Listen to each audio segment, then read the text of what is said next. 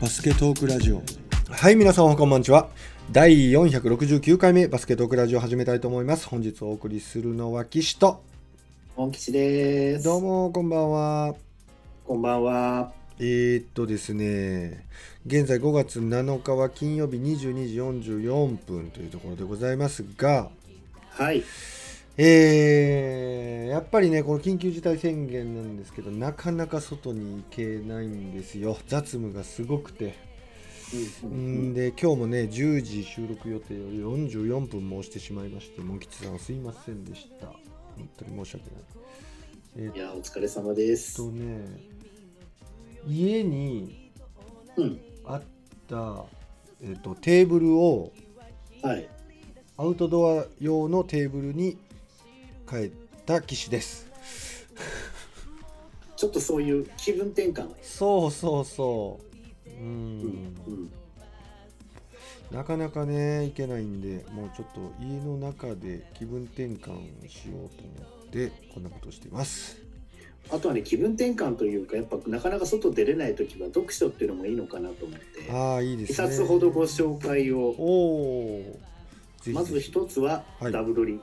おおダブドリ最新刊出てます。おお表紙はね、アイザイア・マーフィー。おおそうなんや。うん。えーっとね、アイザイア・マーフィー、それから、えーっと、内容的には京都ハンナリーズの寺島選手、うん。それから秋田ノーザンハピネッツの長谷川昇選手、うん。それから新州ブレイブウォリアーズの小野龍馬選手、うんそれから、えーバストラで何回か取り上げた、えー B3 新加入長崎ベルカの伊藤拓磨 GM。うんうんうんあとはね、流れのバスケファンにとっては、これね、結構楽しみな内容。まだ私も読んでませんが、うん。うんえー仙台大附属明星高校の佐藤久夫先生と、お仙台 89ers の志村勝武彦。おお勝彦だっけ？どっちだったっけ？下の名前忘れちゃった。教え子じゃない勝彦。だったかな。はい。この、そう、教え子の師弟関係。うんうんうん粘りの土壌が生んだ師弟関係っていう対談。なるほどそうですね。うんまあ、そんなのが主に載ってます。なるほどそれからもう一冊はね、はいこれ、エリック・ローズ自伝。うんうん、私もまだ読んでないですけど、どっちも買ったばっかりなんで、2冊一緒に買っちゃいまして。こうね、赤裸々にいうんろんなことが語られてるらしいんですよ。えーえーみたいな。うんうん。私も移動中とか含めていろいろ読んでみようと思っております。まだ読んでないんだまあ、買った、もう先日買ったばっかりで、なるほど全然読めてないです。はあよいしょ。なるほそして、えーお家で、えーバスケット観戦を、えー今日もね、お楽しみになられてた皆様、どうんうんうん。大勢いらっしゃるんじゃないかと思いますが、でえー B2 はい。プレーオフがいよいよ始まりましてですね。う、ん。えっ、と、金、土、日でやるところと、うん。土、日、月でやるところがあるんですようん。ね。で、えーこれ、えー西宮ストークス対仙台、うんうんこれ。それと FE 名古屋対越谷。うん。この2試合が今日は行われましうて、ん。2試合とも激アツ。うん。うん、両方とも大接戦でしたね、これ。うんうんうん。確かにね、これ、組み合わせ見てもどっち勝つんだろうなってなかなかうん。予測しづらい組み合わせですけれどもね。うんうんうんうん。スコアはどんな感じだったの？えーとですね、75対77、うんえー西宮が最後残り秒で逆転負け。ええ仙台が勝ちました、まず初戦。そうなんやで、FE 名古屋対越谷。うんこれね、私、越谷行くかなと思ってたんですけどね、うんうん FE 名古屋が73対70で勝ちましたね。うんうんうんうんこれはすごい。結構番狂わせ的な感じの結果になってると思うんですけど、うん。ただ仙台に関しては、まあ、強いと思ってたので、ストーミストークス、これ勝つとしても2勝1敗だなとは思ってたんですよ。うん。うん。いや、これはね、うん。あの、ツイッターとかご覧になられてる方はね、もう見られてるかもしれないですけど、うん。最後の最後でものすごい逆転劇が待ってたという、誰かがブザで決めたの？えっ、とね、うん。渡辺選手だったかな？これ仙台の渡辺翔太選手かな、うんうんうん、これストークスにも仙台にも渡辺翔太選手がいてですね、非常にややこしいんですけれども、うん確かね、70、ん ?70、最初ね、同点だったんですよね、うんうん最後。残り何秒かで。うんうんうん。75対75、ん ?74 対74だったのかな？うんうんうんで、えーフリースロー、えーストークス。1本目外して2本目入れて1点リード。うんうんで、残り何秒かで仙台が最後、うんうんもう本当に最後、まあ、投げたっていうほどじゃないですけど、うんどう考えても普通のシュートフォームじゃないような感じで打って、こう、うんそれが入っちゃった入っと。ちゃったと。3点で。うんはい。。で、75対77。不幸としか言いようがないですけども。うん。うん、まあ、ある意味面白くなったという面白くなったってことなんでしょうけどね。なるほど。これね、1ピリね、うん。えーこれ、ストークスが出だしが悪かったみたいですうね。ん。1ピリが9対18。え。うん。で、2ピリで25対21でちょっと戻して、うん。で、3ピリで14対19でまた仙台でリードされて、うん。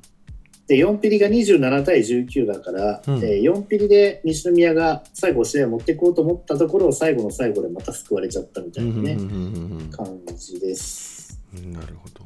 うん、で、これ見てると、あのね、ストークスは速攻からの得点がすごく多かったみたいですね。うん。うん、うん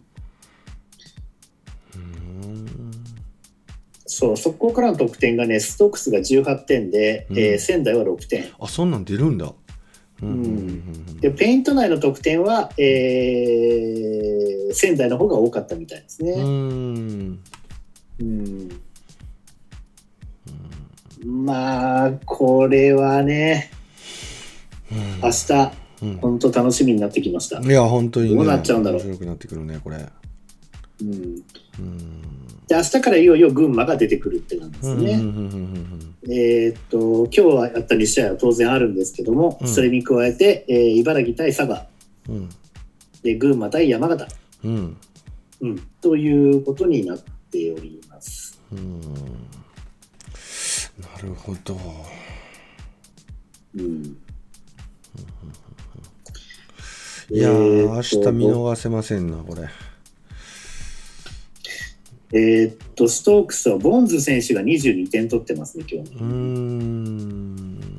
堂原選手、スリーポイント3分の3。おお、すごい。で、15点。うん。谷選手10点。うんうん感じですよね。で、えーっと、仙台の方は、えーその渡辺翔太選手が15点、うん。うん。ジェイコブセン選手が21点、これゴール下でたくさん点取ってるんでしょううね。ん。うんよいしょ結構やっぱ B1 選手が多いんですよね。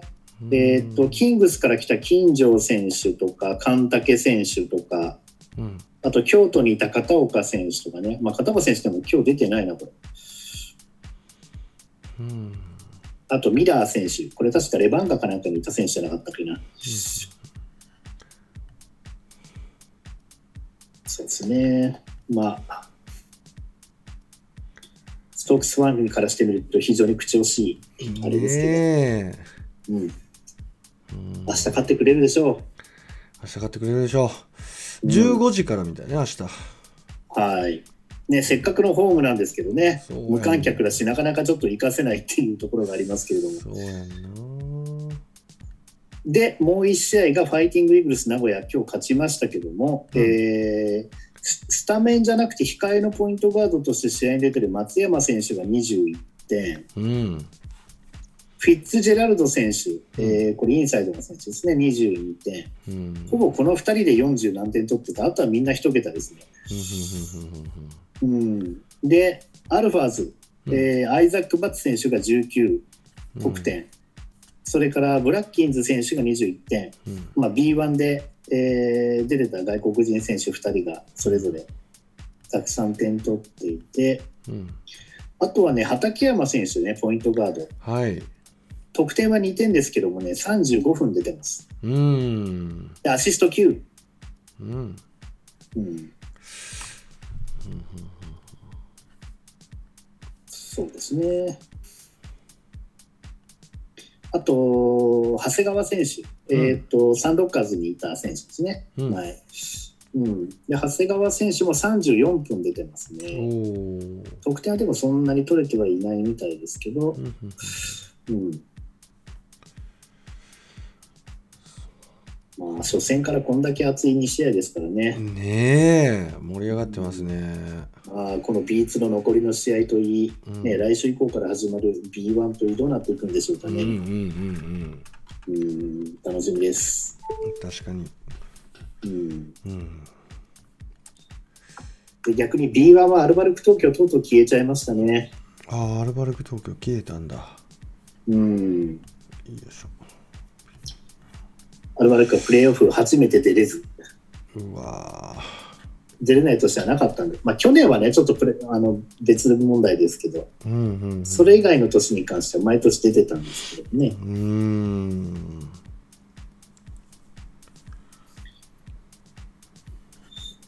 ねうんなるほまあ、この辺はどんどんと、えー体調をなんとか捕まえてですね、どうんうんうんうん。えーどんどんこのバストラでどんどん話ができればなと思って。そうだね。うん。やりましょはい。で、なかなか話が出ない、出そうでなかなか出てこない馬場雄大選手なんですけどね、うん。オーストラリア。ううん。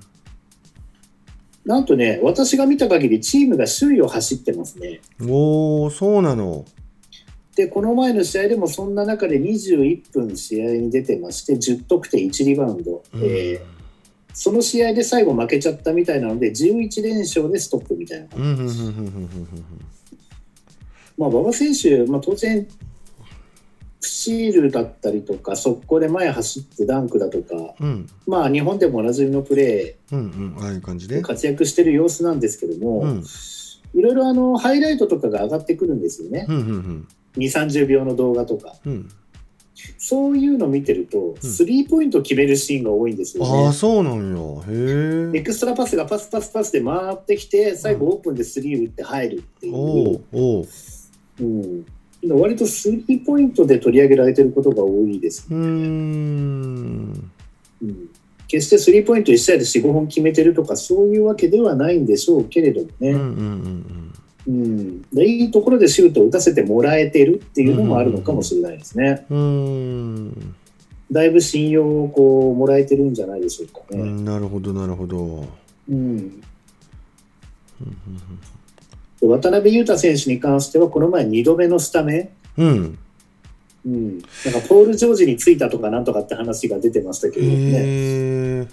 でもすごいよねだからまあ怪我人がいくらいてね、うんその代わりとは言ったって、うんうん、ツーウェイだった時に比べたら、ね、ものすごい出世ですよね。そうやろ俺もそれはすごい思うねんけどそういうケースってよくあることなないよねないよ。だからといってスタメンになることはないでしょうね。ないよねなかなかうん。まあもちろん実力もさながら運もやっぱり恵まれないとそういうことにならないよねそうですね。うーん素晴らしい素晴らしい。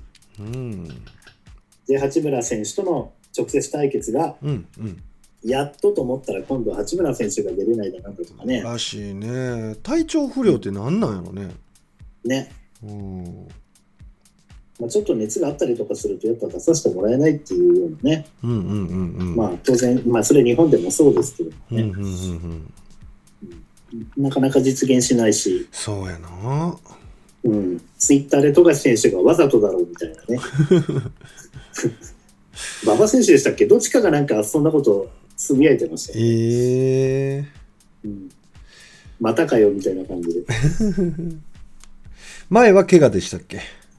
大体どっちかが交互に怪我するパターンですよね。うんうんうんうん。うんすごいよね。まあ日本人にしたら夢の対決ですよ、ほんまに。うんうんいや本当にね、スポーツニュース見ててもうん出てこない日ないんですよね、うん毎週土日見てて。うんうんうんうんで野球なんかでもね、メジャーで日本人対決とか、うん。ん昨日だか一昨日もニュースで、筒香と大谷かなんかが対戦してましたけど、うん。うんそんな感じでね、うん。NBA でこうやって出てくる選手がもう一人、二人とか出てくると面白いですね。そうよ。いそうやいうニュースが。二人でも今すごいけどね。うん、二人でもすごいよ、モンキッちゃん。うまあ、お次は富永君あたりですからね。ーん。どうでしょうね。ほんまやね。うん、形成富永出てこうへんかな。そうですうね。うんうん楽しみでございます。うん。で、うん。八村選手といえばね、うん。あの、ツイッターでめちゃくちゃ話題になっちゃいましたよね。アレン、八村アレン君の方でしたっけね。うんうんうん。あのーなんか、インスタかなんかでものすごいうん。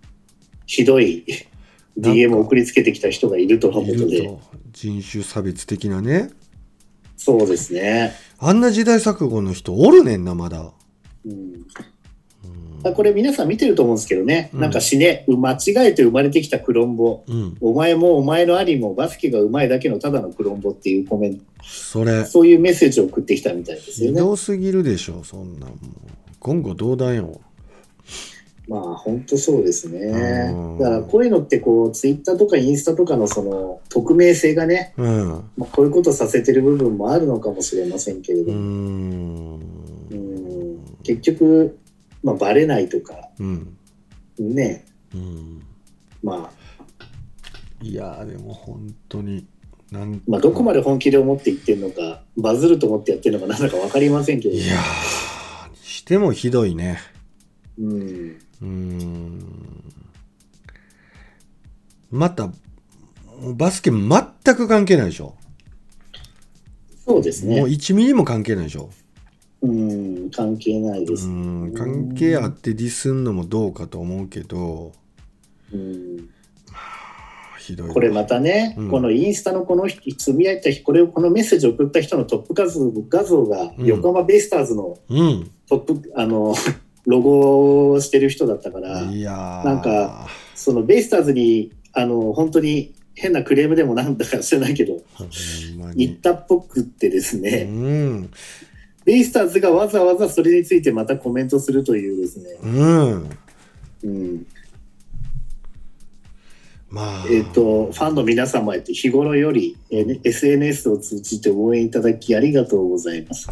皆さんが気持ちよく利用いただけるよう、うん。マナーのある利用へのご協力をお願いします。うん。なお、誹謗中傷などのうん違法な投稿に対しては、球団として法的措置を取る場合がございます。うん。ご理解、ご協力お願いします。っていう。横浜ベイスターズがわざわざこれを受けてですね、うん。まあ、こんなことを発するという。うん。ああ、すげえ迷惑な話ですよね、これはね。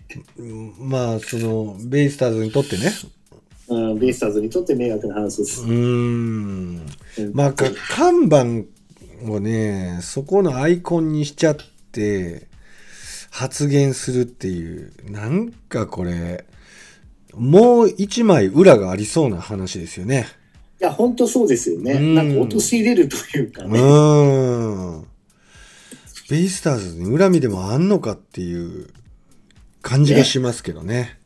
うんそれぐらいなんか、うん。うんなんか、うん、炎上を待っているような、仕組んでいるような、そういう匂いのプンプンする。そうですようね。もうしまいにはヤフーニュースにまで載ってしまい、ん。うん。で、関連してお声兄弟とかね、うんそういう人たちのコメントまで、こう、そこに出てくるみたいな。うんうんうんうん。うん本当に。悲しい話ですね。ね。う、うんん。さて、気持ちを切り替えて、はい。行くとですね、うん今度もう一つ結構これもね、びっくりされたニュースなんですけども、はい。藤岡真奈美選手ですね、元元 JX の。うん。うん。えっ、と、引退してう、ん。母校の千葉英和高校の、うん。まあ、千葉英和高校っていつも千葉県で2位のところなんですよね、昭和学院に続いて。うん。うんまあ、そこが母校なんですけど、そこのアシスタントコーチ、うん。そしていずれは、えー今、そのヘッドコーチをやってる先生がアシスタントコーチになって、うん。で藤岡さんをヘッドコーチになんて話にもなってたらしいんですけれどうも、ん。そういう構想を練られてた中で、うん。えーなんと違うチーム、シャンソンで現役復帰という。ニュースが流れまして、うんうんううんん、で、それだけじゃなくてですね、なんと千葉英和高校の女子のうん。うん。アシスタントコーチと兼任するという。はあ。で、これ、記事を見たときに、うん。私が思ったのは、うん。そのチ、チームが、うん。シャンソンがオフ期間の間うん。にうん。だけうん。高校行って集中的に教えるとかうん。うん。っていうことなのかなと思ったんですよ。うん。うん。うん。例えば変な話ですけど、トレーナー契約とかしてても月に1回か2回だけ行ってるとかね。うん。うん。例えばそういうコーチとか、うんそういう契約をしてる人たちだって世の中いっぱいいるし、うん。っていうことだと思ってたら、はい。違う。いろいろ記事を読んでみると、うん。本当に合間合間に、しかも千葉英和のその高校の方をむしろちょっと優先に近いような形で、えー行かなきゃいけない日には向こう行くみたいな。ほうほうほうほだから千葉英和っていうのはまあ本当に千葉の、う。うん。うん、八千代とかなんかあっちの方にあるんですけれども、うん。えーっと、そっからシャンソンのある静岡に行くにしては新幹線使ったとしてもうん。3時間近くかかってしまうという中で、はあ。非常に周囲の人たちはうん。その体力うん。面、うん。体のことを心配しているなんてことが書かれていたので、うん。割と頻繁にあっちこっちするっていうようなうん。スタンスを取られるみたいですね。うーん。すごいなぁうん、で、これを見てですうね、ん。いろんな方々の反応とかコメントとか見てると、うん。やっぱり熱心なうん。ファンの人からするとですね、うん。まあ、藤岡選手のもともとファンだった人はうん。楽しみだっていう反応なんですけど、うん。JX のファンだった人とか、うん。うん。あとは他のチームのファンの人なんかの間だと、うん。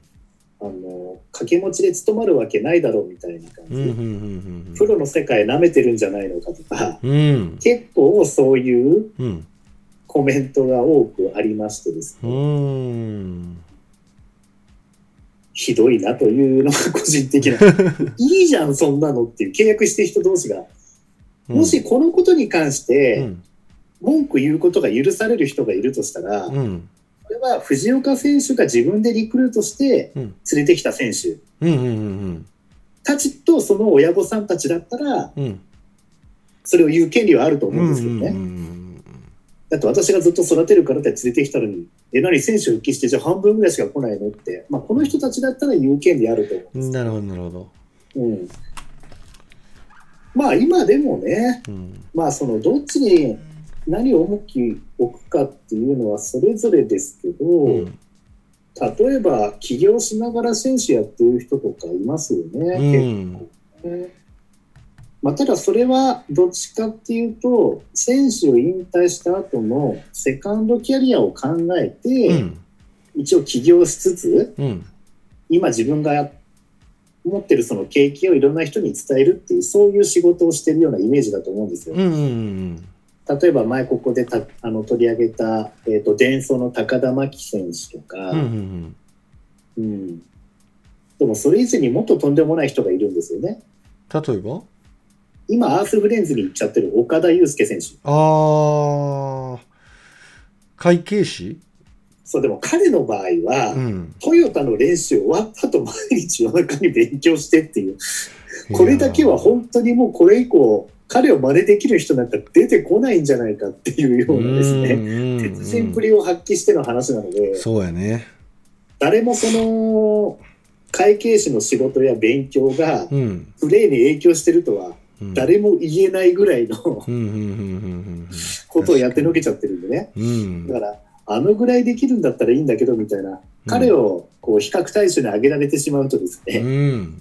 非常にちょっと厳しい見方をされてしまうのかなっていうところもあるんですけれども、でもこれからはうね、んこういう生き方もありですよね。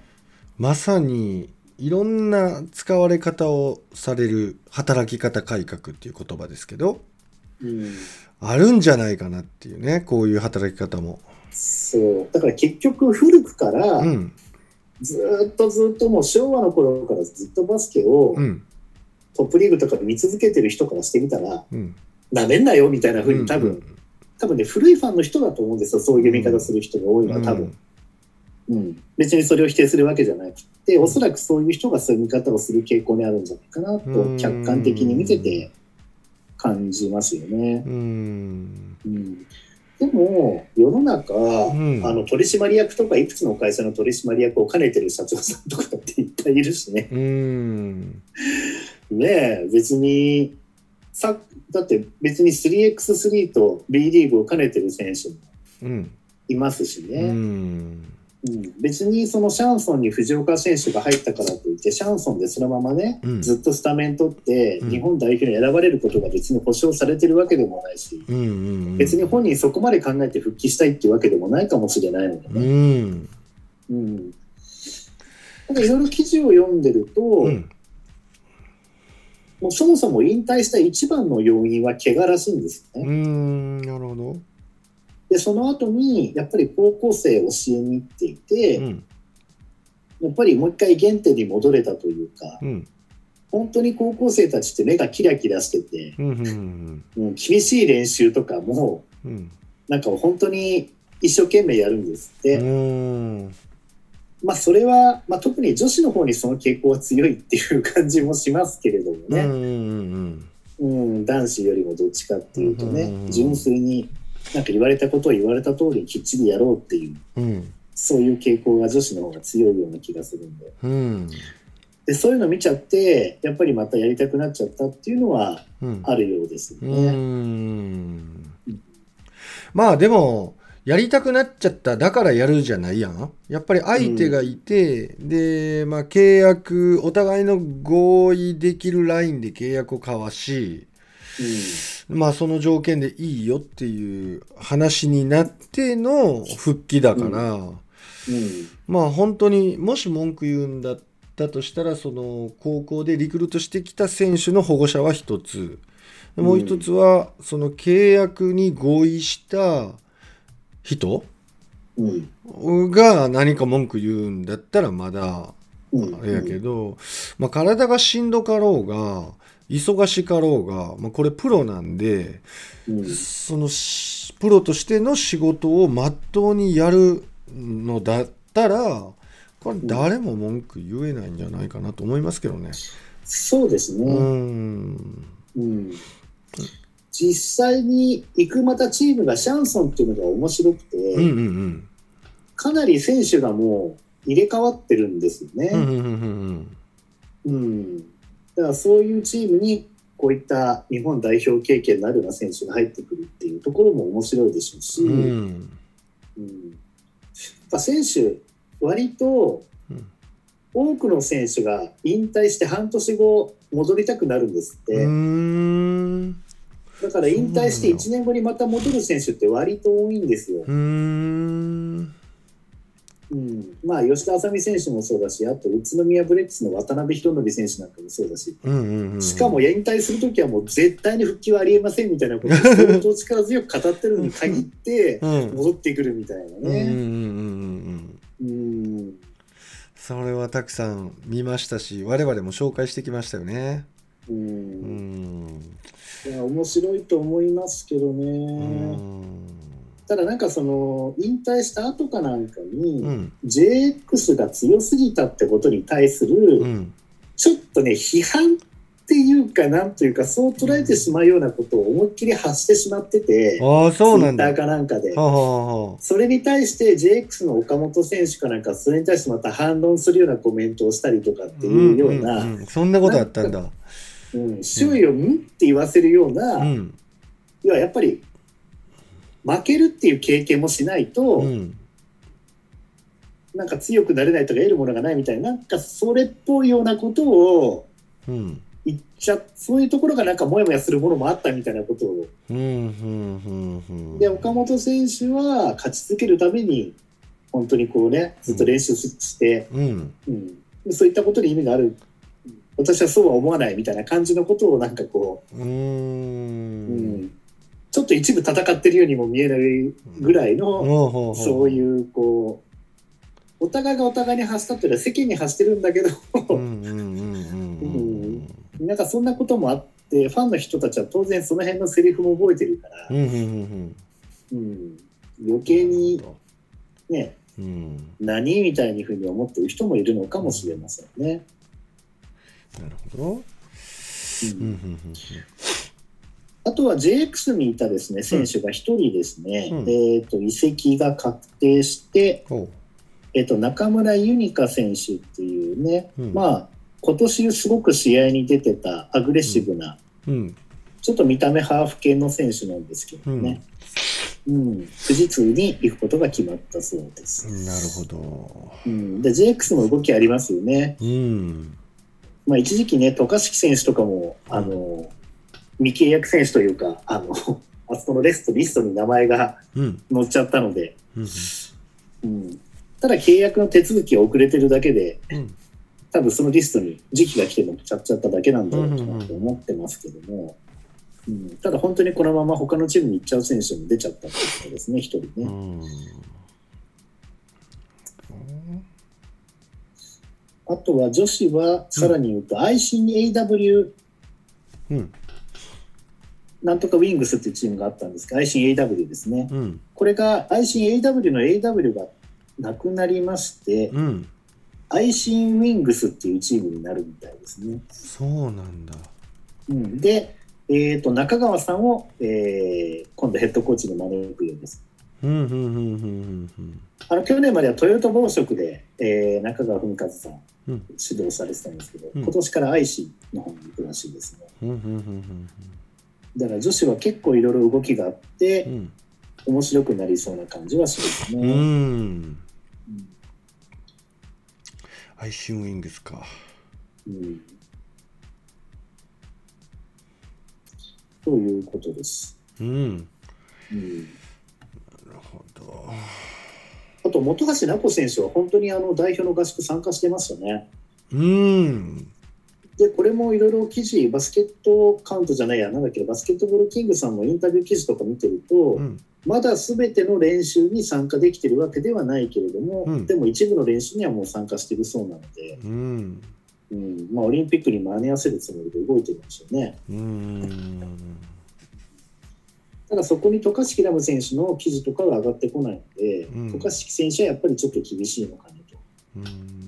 うん、さすがに本人は諦めないってことを言いながらうん。リハビリに励んでいるという話も聞きましたが、うん。うん、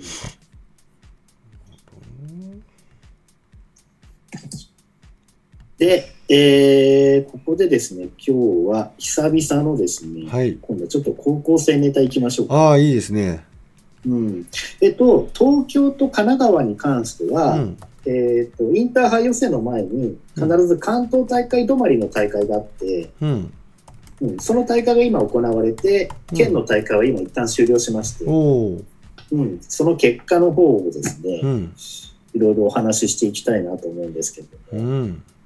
えっと、東京何チーム関東大会出れるんだったっけな？神奈川県は5位までが関東大会に出れることになってます。うん。うん、だからベスト4まで行けばまず関東大会確定うん。で今度ベスト8で負けちゃったチームでトーナメントを行ってそこを勝ち抜いた1チーム要は5位に入ったチームが、うん。あとは関東大会に行けるという。うんうんうんうん、で、えー優勝。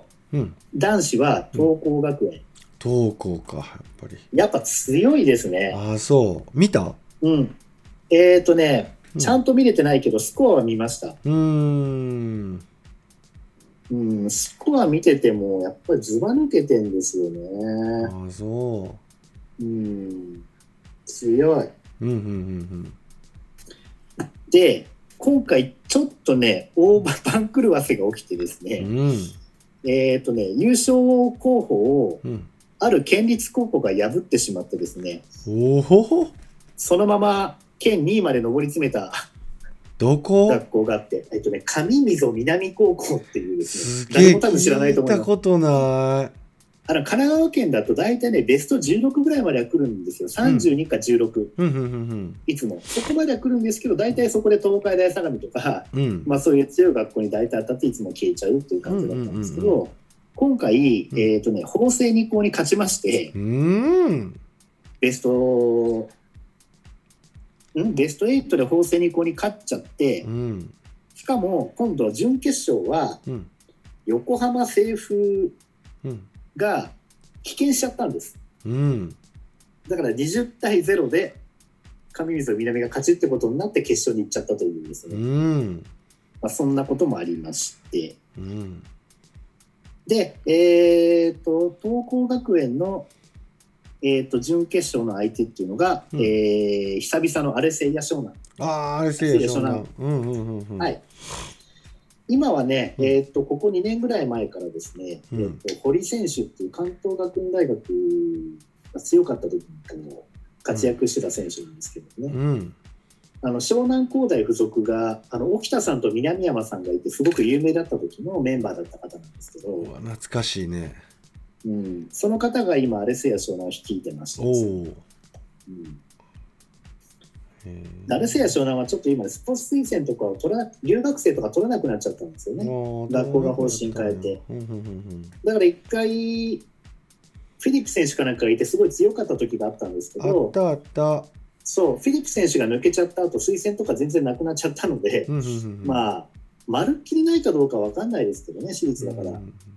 ですけど、取りたい選手は取れなくなっちゃったので、うん。うん。うん、ただほら、中学が強かったんですよね。うん。結構、あのアンダー15の選抜に、あのアルセイヤ湘南の選手、うんディーコルユースとか言ってる子が結構いてですね、うんうんうんまあ、そういう子たちがちょうど高3になった年っていうところですけれども、うんまあ、そういう選手もいます。うん。ということで、1位が東光学園、2位が、えー上溝南、うん。で3位がアレセイヤ湘南、うん。で4位に横浜清風。うん。で、あとベスト8に残ったチームっていうのが、うんえー、とこの前のウィンターカップにうん神奈川で3位になっていた、うん。3位で出ていた厚木北高校、ああ、次来た。うん。それから東海大相模、うん。うんそれから湘南工大附属、うん。それと法政に、なるほど。この4チーム、どこが勝ってもおかしくないんですけども、うんこの中で、えー法政が勝ち上がって5位で、うんえー関東大会出場を決めました。うん。で、女子。はい。女子は今回も、えーウィンターカップに出ていた久毛沼高校うですね。ん。はい。で、2位がアレセイヤ湘南。あれせいやしょうがね。で、3位が東海大相模。うん。で、4位が白鵬女子。ウィンターカップ出てた学校ですね。うん。で、5位に清佐湘南。これ新しい学校なんですけど、うん。えっ、とね、スポーツで実は集めてる学校ですね。うん。野球とかも最近強くなってきました。あ、そう。うん。あの、スポーツクラスを抱えてる学校なので、うんうんうんあの、今後これ結構出てくるんじゃないかなとうん。うんうん思います。うんうん。てな感じでうんえー神奈川は、えーそういうふうに揃ってます。うん。で、今度東京都、東京都。うん。えー優勝、うん八王子、八王子か。うんうん。2位、うん。これちょっと久々かな、東海大菅生。あ、菅生懐かしいね。ちょっことれあれ久しですよ。ね、菅生が有名になったのって、うん網野さんがいた時ですよ。ああ、そんなに前？うん、ええ結構。え？網野か。ああ、でも。今、白鴎大の、うんうん。ねヘッドコーチやってますけど、だいぶ前ね。その後にちょっと強い時期もあったんですけど、うんでも全国でそんなに勝てるほどでもなかったので、うんそこまで、うん、まあ一応強い方でずっと来てましたけどもねでもここまでの順位になったのは久々だと思います。うんで3位が国学院久我山で4位が日大武山。うん。ウィンターカップとか出たりしてましたけど。ではい。5位に、えー何度か取り入れたことがありますけど成立学園、うん。うん、東京の赤羽っていうところにあるんですけどね、うんで6位が、えー実践学園。うん。で7位にどっちかというとこれ野球で有名な日大三高。うんうんうん8位に専修大附属、うんまあ、これもウィンターカップ出てましたよね。ちょっとコロナ絡みになっちゃって有名になっちゃったっていうのもありましたけど、が、えーこれ男子の結果です。うん。女子優勝。はい。明星学園。明星か。いましたね。うん。2位うん。東京聖徳大、東京聖徳。うんうん、まあ鉄板ですよねこの辺はうんね、うん。3位うん。八雲。うん。八雲学園、ヤクモね名門。うん、名門ですよね。うん。バスケットが講義になってるらしいですからね。うん。学校の校にえっと技術の技？ギッティン、うん、確かそうですよね。へえ学校として主体的に取り組むスポーツだと。バスケ部特別扱い、もう露骨に、へえ、そういう学校です。おお4位、文化学園住浪。うん5位、実践学園。うん6位、厚生学園女子。うん最近強いですね、ここ。あそうなの？で、7位に都立目黒。うん8位に目黒学院。うんなんか目黒あたりの学校がやたら強いんですけれども、こうれ。ん八雲学園っていうのも目黒区にあるんで、あそうなんやなんかこの辺に強い学校が集まってるのかなって感じです。はい、ただこれは本当にね、まだあの1年生が入ってすぐの大会ですからね、うん。チームとして出来上がるのはやっぱりこの後のうん。インターハイ予選っていうところだと思いますから、うん。うん、この時にいい成績を収めてもね、またどうなるかわからないっていうところが非常に恐ろしいところで、うんうん不気味なのがそのさっきの神奈川の横浜西風ですよね。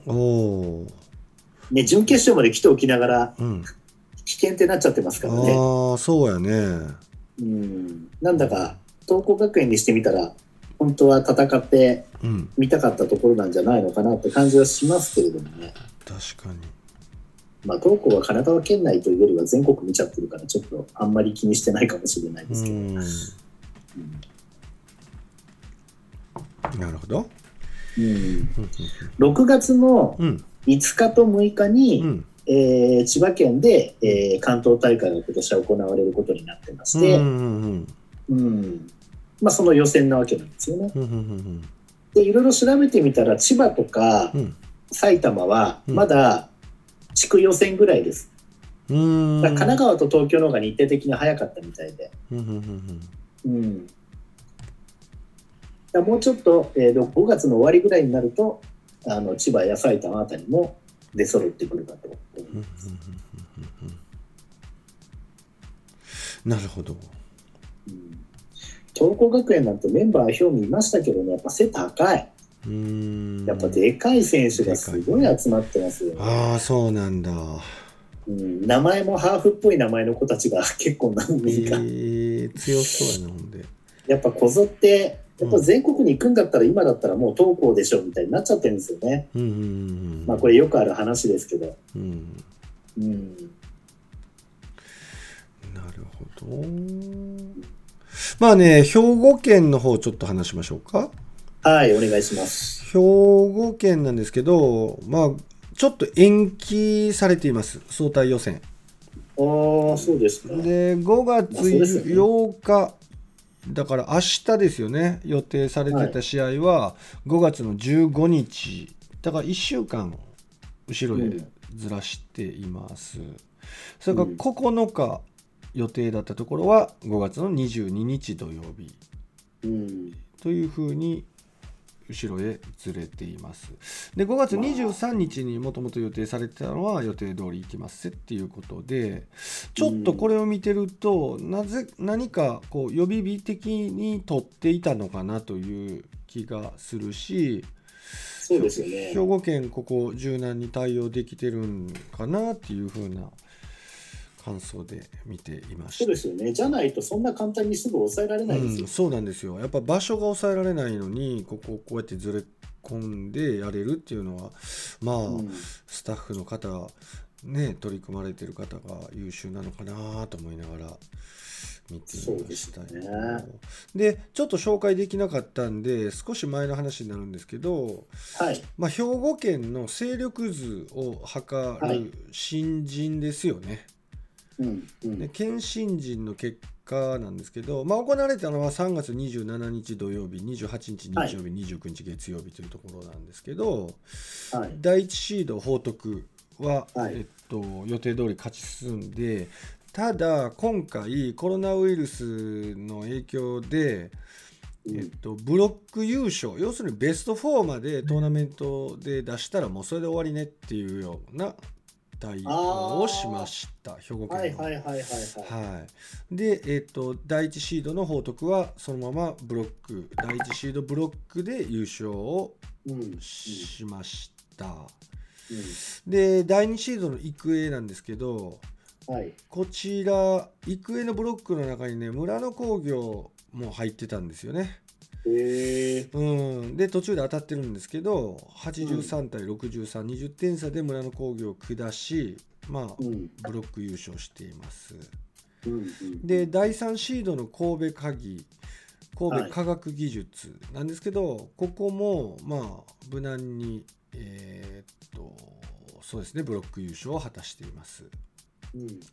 で第4シード一律尼崎なんですけどここが実はですね三田翔生女子でね結構はいはいはいはい。名を上げている三田翔生なんですけど男子も最近結構上がってきてまして、うん。えーブロック優勝手前ですからベスト8から4掛けっていうところはで一律尼崎対三田翔生が激突しまして三田翔生が96対56の30点差でブロック優勝を果たしています。へえうんですので兵庫県のベスト4は報徳育英から神戸科学技術三田翔生ということになって三田翔生がベスト4に名乗りを上げていますと。出てきましたうねんいうところですね。あと女子いきますね。うん女子女子女子は、えーここももちろんブロック優勝までを決めて要するにベスト4までを決めて、えー終わりねっていうようなこ対応になっていましてはい。で第1シードはね皆さんご存知のように三田翔生去年優勝してるんで第1シード三田翔生が出てきましてここブロック優勝を果たしてます。はい。で第2シード神戸龍谷ここも無難に、えー勝ち上がってブロック優勝しています。第3シード園田なんですけどはい。園田が実は宝塚西高校でここに選手がちょっと集まってまして、まあ前評判良かったんですけどやっぱここで園田をひっくり返して83対57で、えー宝塚西ということでブロック優勝を果たしています。園田って園田学園女子のことですか？いえ、えーっと、園田は園田学園女子だと思います。うんうんはい。えっと、そして第4シードなんですけど、はい。えーっと第4シードは新興学園が持ってたんですけど、うん。ここがね、えーなんと神戸成城が、え1回戦2回戦3回戦。3回戦で、えー70対61神戸成城ということで、え3回戦で第4シードの新興学園が敗れています。で神戸成城はそのまま、えーブロック優勝1個手前の日ノ本学園。ここもね結構リクルーティングしててうん選手揃ってるいいチームなんですけど65対33っていうねディフェンスが頑張ってでブロック優勝を果たしていますね。うん兵庫県の女子ベスト4は新人の時点で三田翔生から、うん。えー神戸龍谷そして宝塚西そして、えー神戸成城という4校が名乗りを上げています。うんちょっとねなんか女子は激しく動いてますね。そうですよう。ん。そんな感じになってましたよ。うん。兵庫県。うんうんうんうんまあ、インターハイもどうなるんだろうなっていう感じですけど。えいやほんとそうですよ。あれ、今年インターハイどこでしたっけ？インターハイどこでしたっけね。えー、インターハイどこやったっけ？えー、何回も聞いてんねんけど。どこだっけ？北信越大会。えー、福井県なるほど。かな？その辺でやるんですね。あバスケは福井じゃないんかなあー福井じゃなさそう新潟ですねバスケットは新潟か。は。いうんじゃあ、帝京長岡と開志国際両方出れるんだ。そういうことになりますね出れるってそんな決めつけちゃいけないけど、あのいやそうですよでもいや、その2チームが出れるというね。うんうん2チームが要は出れるっていうことですねうんでどういうことこれ密を避けてるのかちょっと例年はね男女一緒にやったりするんじゃないですか。随分日程離れてますね。うん男子が7月の24日？早いですね。ああ早いね。これもやっぱり余裕を持たせてるんでしょうね。まあ、そうなんでしょううね。ん。それから女子のスタートが8月の9日、ちょっと待ってこれはね競技の開会式だわ。だから男子の1回戦は7月25はで女子の1回戦は8月10日。あ、遅っ。ねえ。大体8 8月月の9日ぐらいにいつも終わってますもんね。終わってる。3日とかから始まるからね大体。そうですね。うん。そして男女がこんだけずれてるっていうのはねなんかなかなかやなと思いますねやっぱ一試合一試合間を空けてとか、うん。なんかいろいろやるとそうなっちゃうんですかね。なるんですよねきっと。そして予備日の策定ですよねきっと。うん。新潟か。うん。なるほど新潟つってもね、新潟駅のそばでやってるわけじゃないですからうね。ん。まあ、長岡とかね、まあ、うん。そういったところでもやるかもしれないですけど。うん。ちなみに男子は長岡市。女子は新潟市になってますよ。あなるほど。うん。なんか行けないこともないぐらいの距離なんで、微妙に困ってしまいますけれども。ですね。兵庫県リポート以上です。はい、ありがとうございます。はい。うん。あとは秋田とかどうなんでしょうね。能代科学技術とか出てくるのかな。あーほんまやね。うん、能代工業じゃなくなって初の全国大会出てくるんでしょうかね、それでもあの平成頑張ってるんですかね平成最近出てこないですね。ベスト8か4ぐらいで。あーそっか。うん、うん。やっぱ固定的には出てこないね。取って変わるっていうところじゃないんですそうねですね。ああの歴史を覆すのはそう簡単じゃないでしょうね。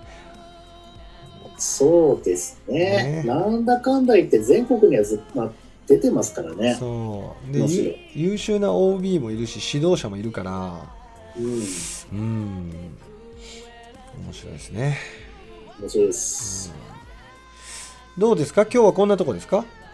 そうですね。はい、うんうんうん。うんでここういう感じでまたこまめに取っていきましょそうしましょう。ううんいい時間ですよ。53分おう。535455っていうこういうなところでございます。さて、はい。